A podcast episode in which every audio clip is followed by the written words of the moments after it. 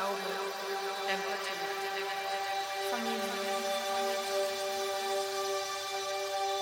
Hindernisse und Schwierigkeiten sind Stufen, auf denen wir in die Höhe steigen.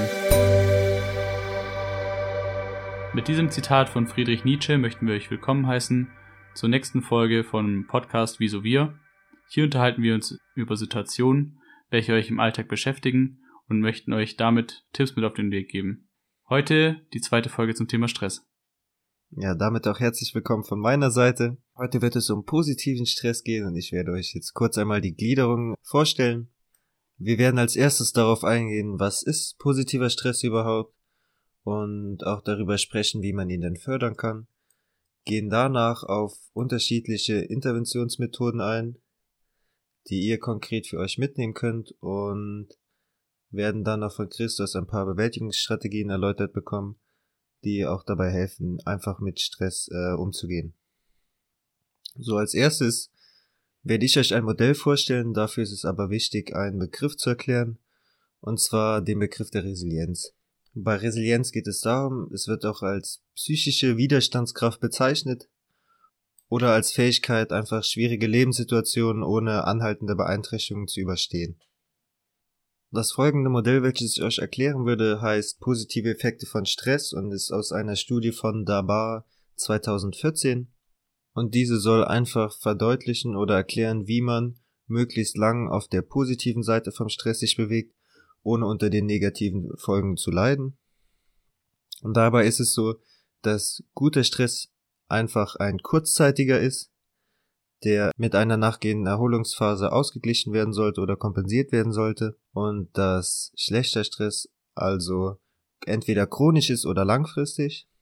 Jetzt gibt es verschiedene Faktoren, die das Ganze beeinflussen. Und zwar wären das auf der einen Seite Lifestyle-Faktoren, worunter man etwas versteht, wie wie viel schläft man überhaupt, wie ernährt man sich, betreibt man Sport oder generelle physikalische Aktivitäten.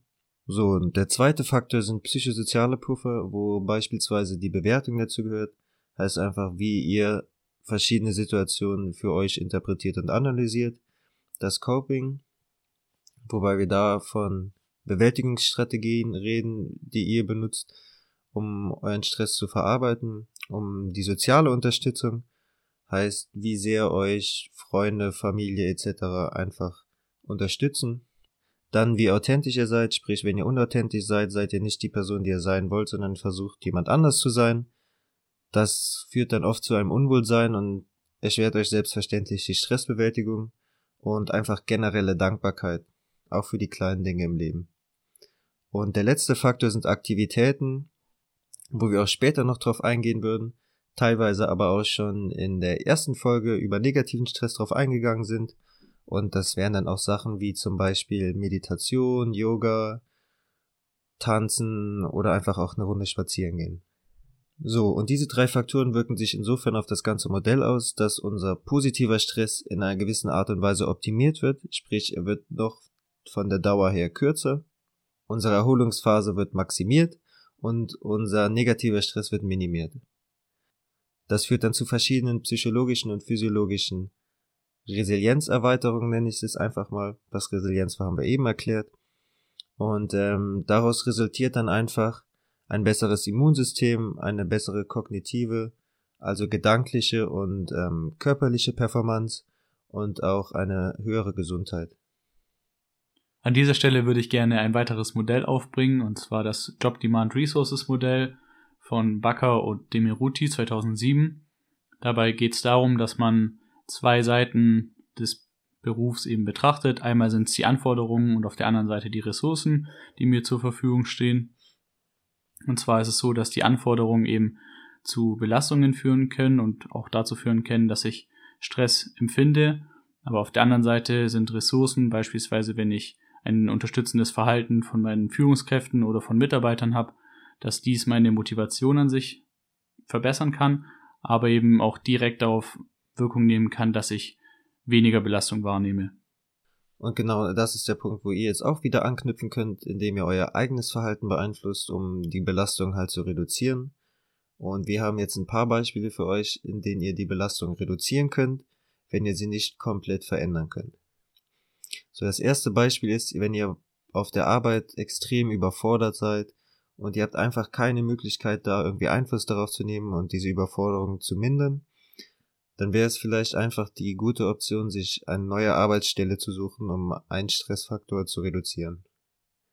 Ja, ich denke, das kann auch nicht beliebig oft gemacht werden, weil man nicht nur, weil man sich mit einem Mitarbeiter zum Beispiel nicht gut versteht, ja, selbstverständlich. kann man nicht jedes Mal einfach wechseln. Ohne Frage. Und äh, jetzt auch gerade, wo du das sagst, möchte ich auch nochmal zu all diesen Reduktionen, die ihr halt erzielen könnt, anmerken, dass trotzdem auch immer, wenn ihr die Entscheidung trefft, das zu reduzieren, wie in diesen Beispielen jetzt, etwas mitschwingen wird, was euch auch ein unangenehmes Gefühl gibt oder ein Unwohlsein, weil es nicht einfach die Lösung gibt, die purer Sonnenschein ist. Ja. Oder hört sich das jetzt zu depressiv an? nee, das, das, passt schon. Ich glaube, ja. es wird klar, worauf wir hinaus ja. Beim ersten Beispiel wäre es dann so, dass ihr zwar diesen Stressfaktor reduziert, aber trotzdem nochmal euch um eine neue Arbeitsstelle kümmern müsstet, was halt auch jetzt nicht ein Ding ist, wo man sagt, okay, ich freue mich endlich wieder, mich um eine neue Arbeitsstelle zu bewerben. Mhm. Kann natürlich sein, aber kann auch andere Probleme mit sich bringen. Eine weitere Sache ist, wenn ihr beispielsweise unter Lärmbelästigung leidet, weil ihr einfach einen unbelehrbaren Nachbar habt, bei dem es immer noch nicht geklappt hat, nach tausend Gesprächen, dass der sich etwas ruhiger verhält, dann bleibt hier vielleicht die einzige Alternative oder wäre die beste Alternative, dass ihr umzieht. Und auch hier von der anderen Seite beleuchtet kann man halt sagen, ja, das bringt halt auch Aufwand mit sich, kann aber auf Dauer sich positiv auf euer Wohlbefinden auswirken. Ja, ich denke auch hier geht man halt davon aus, dass man zur Miete wohnt. Also falls dies nicht der Fall ist, dann macht das natürlich weniger Sinn, beziehungsweise ist auch schwieriger umzusetzen. Und man will ja auch nicht immer derjenige sein, der nachgibt und nur weil andere Leute sich nicht korrekt verhalten, dann eben so einen tiefen Schnitt in seinem Leben durchführen und ja, umzuziehen, ist ja auch keine leichte Aufgabe, beziehungsweise macht man nicht so oft und da kann ich es auch verstehen, wenn man das halt nicht direkt durchführen will. Ja, da stimme ich dir zu. Natürlich ist das halt eher bezogen auf eine Mietwohnung und äh, ich denke mal, wenn man sein eigenes Haus hat mit dem eigenen Grundstück und der Nachbar dann immer noch sehr laut ist, äh, außer wenn er halt jetzt im Garten arbeitet oder sowas, dann, äh, dann ruft man halt die Polizei. ja, das wäre dann deine Methode. Anzeige ist raus. ja. Aber man muss ja auch nicht beim bei der ersten Hausparty, die der Nachbar oben drüber oder unten drunter schmeißt, direkt ja, ausziehen. Ach so, ich habe gedacht, äh, Polizei rufen, das ist auf jeden Fall. okay. Dann haben wir hier auch die Fronten geklärt. Nachbar einmal zu laut telefoniert, Polizei.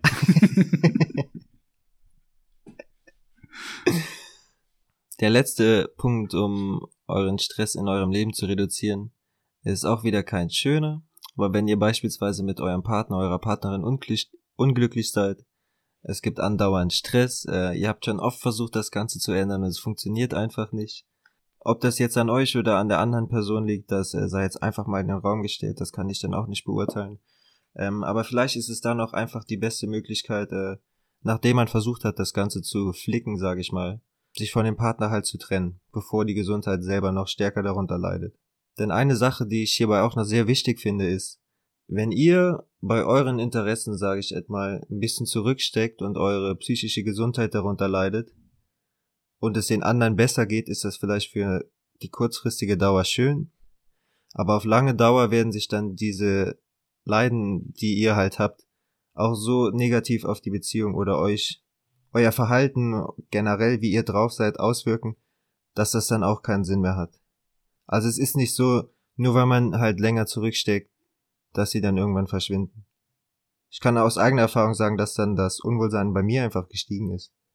Und das beziehe ich jetzt auch mhm. nicht nur auf Beziehungsebene. Ja, ich denke, bei all diesen Punkten konnte man jetzt sehen, dass es schon sinnvoll ist, auch mal zurückzustecken. Aber dass es halt auch nicht immer der richtige Weg ist und dass man nicht ewig lang so weitermachen kann. Ja. Jetzt stellt sich natürlich die Frage, wie wir mit diesen Situationen allgemein umgehen können. Also, wie können wir mit Belastungen umgehen. Und eine Variante wäre es da, dass man auf vertraute Personen zugeht und mit denen über das Problem redet, weil es erstmal den, den Kopf frei macht. Und zwar kann man in diesen Situationen dann darüber reden, dass eben also welches die Stressoren und die Auslöser dafür sind, dass es mir zurzeit nicht gut geht. Währenddessen sollte man versuchen, dass man Emotionen auch wirklich den freien Lauf lässt und auch, ja, wirklich das so ausspricht, wie man es aussprechen will. Die Voraussetzungen für dieses Gespräch sind, dass ihr dem Zuhörer natürlich erstmal vertraut, dass dieser auch das Ganze vertraulich behandelt und dass der Zuhörer auch in der Lage ist, ruhig zuzuhören und nicht ständig dazwischen zu reden. In dem Gespräch sollte man dann aber auch bereit sein, sich wirklich zu öffnen und die wahren Gefühle zu zeigen. Und ja, man sollte, wie gesagt, seine Emotionen auf freien Lauf lassen und das so erzählen, wie man es auch wirklich wahrnimmt. Da bin ich ganz bei dir. Muss auch selber sagen, dass ich äh, auch auf diese Methode, wenn man sie so nennen will, öfter zurückgegriffen habe, weil ich finde persönlich, dass Reden immer hilft und äh, auch irgendwelche Anspannung löst. Wenn ihr aber natürlich jetzt nicht die Möglichkeit habt, mit einer vertrauten Person halt im direkten Gespräch darüber zu reden, was euch durch den Kopf geht, dann könnt ihr das Ganze auch ein bisschen variieren, indem ihr halt einfach über eure Sorgen, Probleme und Gedanken, die ihr euch macht, etwas aufschreibt.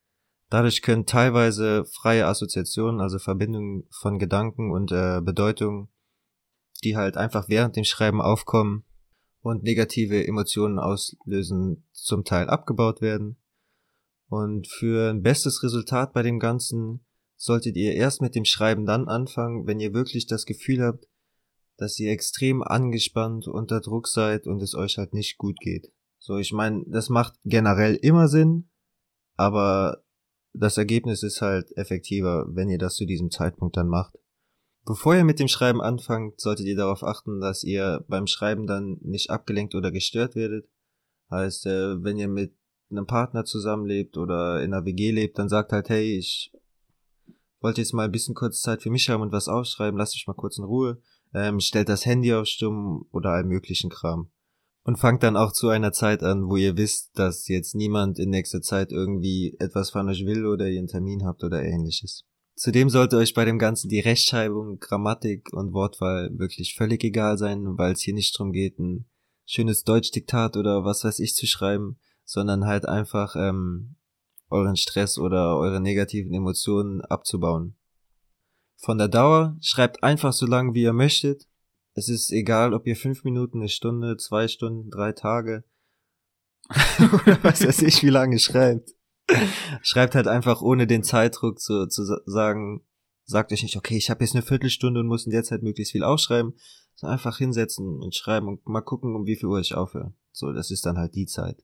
So, und danach ist es dann oft so, dass äh, man ein besseres Gefühl hat und teilweise auch während man Dinge aufschreibt, schon darüber nachdenkt und vielleicht auch schon alternative Lösungen gefunden hat für ähm, den Umgang mit diesen Problemen. Ja, es klingt alles ziemlich nach Tagebuchschreiben für mich. Nur halt in ja, diesem speziellen geht auf jeden Fall. Fall in die Richtung. Ja.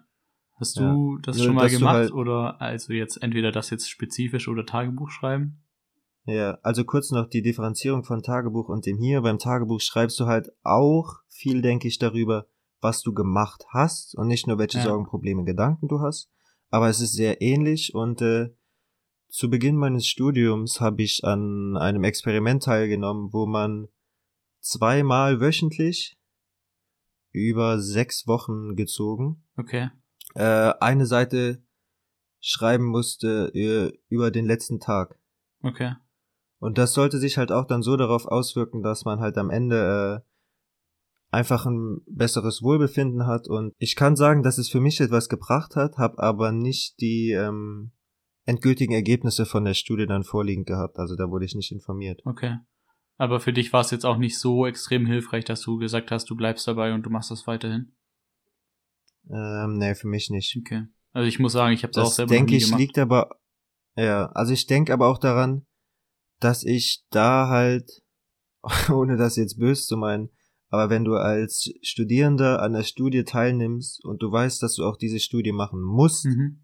Weil du eine gewisse Zahl an Versuchspersonenstunden abliefern musst, dann äh, denke ich, geht man auch mit einer bisschen anderen Einstellung daran. Ja, klar. Zudem kommt dem Ganzen ja auch hinzu, dass ich äh, nicht jetzt ausschließlich über meine Probleme, Sorgen und Gedanken geschrieben habe, sondern halt auch hier oft einfach nur beschrieben habe, was ich getan habe. Ja, okay. Du wolltest aber was sagen. Ich habe dich jetzt unterbrochen. Ja, und zwar ist es schon klar, dass die Leute dann eben mit einer anderen Haltung in die Studie reingehen, wenn sie wissen, okay, ich nehme da jetzt eigentlich nur teil, weil ich eben diese Stunden sammeln will. Ja. Aber wenn es für dich dann wirklich trotzdem hilfreich ist, dann kann es ja trotzdem sein, dadurch, dass es jetzt über so eine lange Zeit, ich glaube, du meintest sechs Wochen, wenn es wirklich über sechs Wochen ging, dann hat sich das ja irgendwo auch ein bisschen gefestigt und wenn man das Gefühl hat, es hat einem geholfen, dann könnte es ja sein, dass man das dann weiterführt. Klar, klar. Für mich Da persönlich wäre das halt nichts. Ich schreibe einfach viel zu ungern und es macht mir einfach keinen Ja. Spaß, womit ich auch schon die perfekte Überleitung habe zum nächsten Punkt und zwar macht das, was euch Spaß macht. Das Ganze kann präventiv wirken, als auch direkt bei der Stresssituation kann es sich eben verbessernd auswirken. Und die Vorteile dabei sind eben, dass wir psychosomatische Anspannungen abbauen können, Glücksgefühle dadurch er erleben, dass wir eben Sachen machen, die uns wirklich Spaß machen, dass äh, innere Motivation gestärkt werden kann und das Immunsystem eben auch gestärkt wird. Das haben wir ja auch am Anfang zu dieser Folge schon mitgenannt.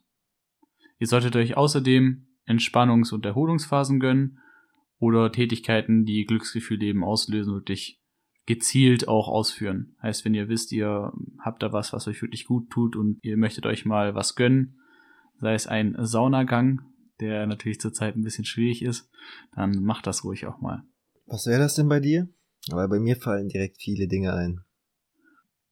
Vor allem im Sommer, wenn das Wetter dann auch passt, dann fahre ich gern Motorrad. Das ist so das, was mir als erstes spontan wirklich einfällt. Die Freude teilen wir uns ja auch. Auch wenn wir es noch nicht geschafft haben, zusammen mal zu fahren. Aber das kommt noch. Was ihr aber trotz des ganzen Spaßes natürlich nicht außer Acht lassen sollt, ist, dass ihr gesundheitliches Risiko vermeiden sollt. Heißt, wenn es euch Spaß macht, mit eurem Arbeitskollegen einmal die Stunde kurz rauszugehen und eine Raucherpause zu machen, dann heißt es nicht, dass es wirklich förderlich ist und dann solltet ihr vielleicht andere Dinge suchen, die euch Spaß machen. Vielleicht sollten wir auch uns andere Dinge suchen, die uns Spaß machen als Motorradfahren. Ja, unter dem Punkt gesundheitliches Risiko bin ich da auch gerade etwas hellhörig geworden. Aber, ja, aber so ähm, wichtig, also unsere Gesundheit persönlich ist ja jetzt nicht so wichtig, das ist eher für die Zuschauer. Wir können das Risiko hier eingehen. Außerdem habe ich ja schon bei Prokrastination erzählt, dass die neue Lederkombi da ist, dann kann ja gar nichts mehr passieren. ja, es stimmt.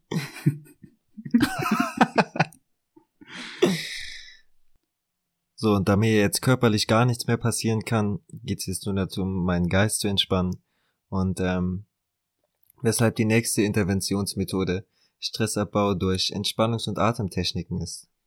Generell kann diese für alle Stressbeschwerden benutzt werden, sprich chronischen Stress, ähm, spontanen akuten Stress, situationsbedingten Stress oder auch interaktionsbedingten Stress heißt, wenn ihr zum Beispiel in einem Gespräch oder einfach in Kontakt mit anderen Personen Stress empfunden habt. Und zu den wichtigsten Entspannungs- und Atemtechniken gehören unter anderem Meditation, Tai Chi oder Qigong. Ich muss sagen, Meditation habe ich schon gemacht und sagt mir auf jeden Fall zu. Mhm. Qigong finde ich persönlich okay, denke, dass ich da mehr Zeit gebraucht hätte noch oder das öfter machen müsste, um mich drauf einzulassen. Und äh, mit Tai Chi persönlich habe ich auch gar keine Erfahrung. Weitere unterschiedliche, ausschließliche Atemtechniken wären dann auch etwas wie autogenes Training, Yoga oder einfach Methoden der Körpertherapie. So, und jetzt kommen wir zu den interessanten Dingen. Einer der wichtigsten Vorteile der Entspannungs- und Atemtechniken ist, dass man durch diese Methoden im Allgemeinen die Funktion der Muskulatur als auch der Nervensysteme und der Körperorgane positiv beeinflussen kann. So, und wenn ich das jetzt das, oder als ich das jetzt das erste Mal so gehört habe, muss ich persönlich sagen, dass ich äh, nicht auf so einen großen äh, Umfang gerechnet habe, um ehrlich zu Mhm. sein. Und ich finde, das ist auf jeden Fall ein großer Pluspunkt an dem Ganzen. Zum Teil werden sogar die Stresshormone gänzlich abgebaut. Dazu kommt es dazu, dass im Körper mehr Glückshormone freigesetzt werden, welche dementsprechend dann auch wieder gesundheitsfördernd wirken. Und durch dieses langsame und tiefe Ein- und Ausatmen kann man sich auch schnell und sofort beruhigen. Heißt, das wäre auch eine Technik, die man äh, besonders dann in Situationen verwenden könnte, äh, in denen man halt sehr generell emotional erregt ist oder halt aufgeregt, wütend oder ähnliches ist. Da möchte ich auch noch eine weitere Technik anführen, die ich gerne schon in der Kommunikationsfolge angebracht hätte, aber es nicht getan habe. Und zwar ist das die K.O.-Technik, K-A-O-Technik und hier steht halt K für Klappe halten, A für Ausatmen und O für offene Frage stellen. Und diese Technik kann man halt besonders dann gut anwenden, wenn du zum Beispiel sauer bist, weil dich jemand provoziert hat, was auch immer getan hat, und du wirklich eigentlich gerne laut gegenüber der Person werden würdest. Und dann gehst du hier halt in dem Kopf durch und sagst, hey, Moment, K.O.-Technik und sagst, okay, erstmal Klappe halten. Sagst gar nichts, atmest aus, womit auch dann schon meiner Meinung nach viele negative äh, Gedanken irgendwie ein bisschen ihre Intensität verlieren und stellst am Ende eine offene Frage so nach dem Motto, was leitet dich eigentlich dazu, so provokant zu sein? Das kann auf jeden Fall auch sehr deeskalierend wirken. Im Allgemeinen sind diese Methoden fast überall anzuwenden, sofern bestimmte Voraussetzungen erfüllt sind.